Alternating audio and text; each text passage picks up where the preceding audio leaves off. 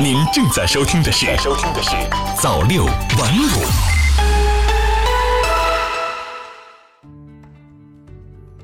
朋友你好，欢迎收听今天的早六晚五。今天是四月二号，星期二，农历二月二十七。下面一起来关注一下今天的热点新闻。降低社保费率，具体配套措施明确，个人社会保险待遇不会缩水。缴费基数的调整，既充分考虑单位和参保人员实际承受能力，也综合考虑缴费情况与待遇水平之间的平衡，以及人口老龄化趋势带来的支付压力、社会保险制度可持续发展等诸多因素。为落实从五月一号起，各地可将城镇职工基本养老保险单位缴费比例从原规定的百分之二十降至百分之十六等，降低社保费率的部署，国务院日前召开会议，明确了降低社保费率具体配套措施时，将私营企业纳入职工平均工资统计范围，以本省城镇非私营单位和私营单位加权计算的全口径就业人员平均工资核定缴费基数上下限，使缴费基数降低。个体工商户和灵活就业人员可在本省平均工资百分之六十至百分之三百之间自愿选择缴费基数。业内人士指出，将私营企业纳入职工平均工资统计范围，能够让目前平均工资统计更合理，适度降低低收入群体缴费基数。另外，按照国务院要求，阶段性降低失业和工伤保险费率政策将再延长一年，至二零二零年四月底。其中，工伤保险基金累计结余可支付月数在十八个月至二十三个月的统筹地区，可将现行费率再下调百分之二十；可支付月数在二十四个月以上的，可下调百分之五十。从职工角度方来说，随着社保费率继续阶段性下调，如何保证待遇稳步提升，成为关注的焦点。有关专家表示，社保待遇随社会经济发展和物价水平波动呈现刚性增长，这是社保制度的客观规律。降低社保费率的一个必要前提，就是保障参保人员各项社会保险待遇按时足额支付，确保个人待遇不缩水。人社部新闻发言人卢爱红介绍说，今年人社部将继续积极稳妥地推进养老保险基金投资运营工作，并积极推进落实划转部分国有资本充实社保基金实施方案，增强社保基金支撑能力。全国结婚率出现五连降，晚婚不婚已成趋势。男大当婚，女大当嫁，老一辈用来说教子女的这句至理名言，如今似乎就要被颠覆了。来自国家统计局和民政部的数据显示，全国结婚率出现五连降。到了结婚年龄就一定要结婚吗？这届年轻人的回答是不。根据国家统计局和民政部的数据，从二零一三年开始，中国的结婚率逐年下降，从二零一三年的千分之九点九下降到二零一八年的千分之七点二，创下了二零一三年以来的新低。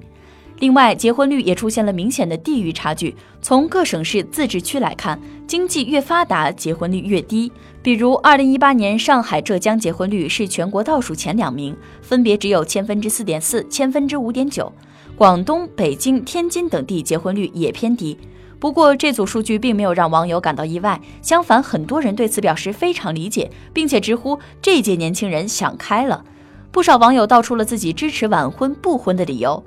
结婚成本太高了，不结婚自己一个人更自由、更快乐。与其低质量的婚姻，不如高质量的单身。显然，在年轻人看来，当代社会中，婚姻已经不是生活中的必需品，很多人甚至更加享受单身生活的状态。对于上述这些现象，社会学家将其解释为观念的改变。北京大学社会学系教授陆杰华曾表示，随着经济社会的发展，代际间的婚育观念已经发生了很大的改变。对于很多八零后、九零后而言，晚婚、不婚等现象越来越常见，社会包容度也在提高，婚姻不再是唯一的选择。另一方面，现代社会的生活成本、育儿费用的增加，也是人们结婚意愿下降的原因之一。与此同时，也有专家对年轻人结婚意愿下降带来的负面影响产生担忧。上海金融与法律研究院研究员刘元举认为。经济发展与城市化对结婚意愿有着双重挤压效应，结婚率降低其实是一个正常现象，应该理性看待。但他同时分析称，从提高生育率的角度，还是要拿出办法来促进年轻人结婚生育。他认为，从城市化的双重挤压效应来看，很难消除城市化的主动效应，但是采取一系列办法来解决年轻人在大城市中的居住问题，却可以有效消除城市化对结婚率的被动效应。五一小长假火车票今日开售，多条线路将调整。二号起，二零一九年五一小长假首日火车票将正式开售。值得注意的是，四月十号起，全国铁路将实施新的列车运行图，届时多条铁路线路将调整。按照全国铁路车票网络预售期三十天计算，从四月二号开始，乘客可以通过幺二三零六网站、幺二三零六 App、九五幺零五幺零五电话购买五一小长假首日的车票。从四月五号开始，可购买五一小长假最后一天的返程车票。二零一八年五一小长假期间，全国铁路累计发送乘客五千二百二十四万人次，创历年五一假期乘客发送量新纪录。经国务院批准，二零一九年劳动节放假安排调整为五月一号至四号，共四天。今年五一假期从原来的三天增加到了四天，预计客流量将出现较大幅度的增长。铁路部门建议市民早做行程安排，尤其是北京、武汉、重庆、南京、成都、西安等热门方向的乘客，假期首尾两天将是客流高峰期，有计划出行的乘客一定要提前购票，以免耽误行程。极度危险级别，时隔三年，官方再发高森林火险红色预警。记者从中国气象局获悉，一号十八时，应急管理部、国家林业和草原局、中国气象局联合发布今年首个高森林火险红色预警。预计四月二号至八号，北京北部、天津北部、河北北部、山西、四川南部等地森林火险等级将维持在极度危险级别，要切实加强防范森林火灾的发生。红色预警是最高级别的预警提示，它的发布意味着在林区、牧区，从各部门到公众都应禁止一切用火，严格加强火源管理。中国气象局公共气象服务中心副首席杨晓丹提醒，防火部门应针对预警区域加强森林草原防火检查，并加强预警信息播报频度，同时加强高风险区域的森林消防力量准备，做好物资的调拨准备。在每年的森林草原火灾高发期，部门联合发布的森林火险预警虽已成为常态，但红色预警仍较为罕见。据悉，最近一次的红色预警发布于三年前的二零一六年三月。留给英国玩脱欧投票游戏的时间不多了。